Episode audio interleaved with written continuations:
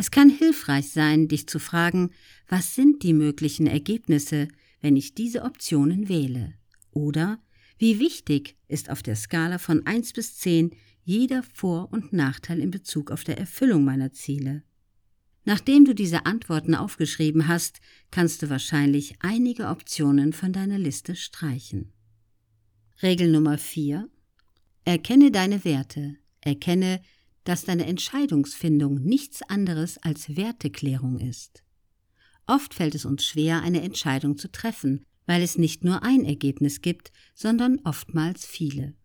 Wenn du eine strategische Entscheidung im Leben treffen willst, musst du dich fragen, von all diesen Dingen, die ich will, was ist wirklich die Nummer eins für mich?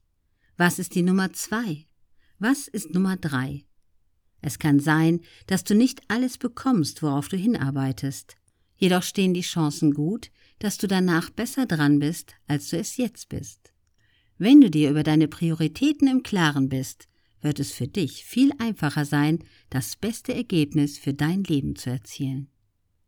Während du die Wichtigkeit jedes deiner Werte erkennst, kannst du Schritt 5 von OOC EMR abschließen.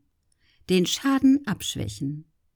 Mache ein Brainstorming über alternative Möglichkeiten zur Beseitigung oder Verminderung von Nachteilen, die dir begegnen könnten.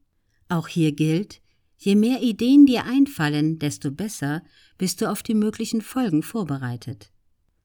Nachdem du nun alle deine Optionen sorgfältig ausgewertet hast, ist es Zeit für das große Finale. Der letzte Schritt von OOC EMR Entscheide dich. Wähle die Option, die dir die größte Sicherheit bietet, dass du deine gewünschten Ergebnisse und Bedürfnisse erzielen wirst. Dies ist deine beste Option. Warum ist es so wichtig, diszipliniert zu bleiben, wenn die Dinge scheinbar schief laufen, zum Beispiel wenn ein Markt nach unten geht? Peter Der Aktienmarkt ist das einzige, wovon die Leute nicht begeistert sind, mehr zu kaufen, wenn es in den Verkauf geht. Die erfolgreichsten Investoren sind diejenigen, die leidenschaftslos und diszipliniert bleiben, besonders wenn der Markt nach unten geht.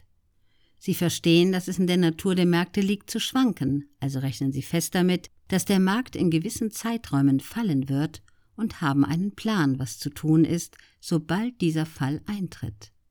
Sie verstehen auch, dass nur weil eine Investition über einen bestimmten Zeitraum an Wert verliert, dies nicht automatisch bedeutet, dass die Dinge schief laufen. Wenn du ein langfristiger Investor bist, setze darauf, dass die Vermögenswerte, die du in einem Portfolio besitzt, in 10, 20 oder sogar 30 Jahren einen viel höheren Wert haben werden. Das bedeutet, dass du dir weniger Gedanken darüber machen kannst, wo eine Aktie heute steht, und ihr die Zeit zu geben, sich zu erholen und zu neuen Höchstständen aufzusteigen.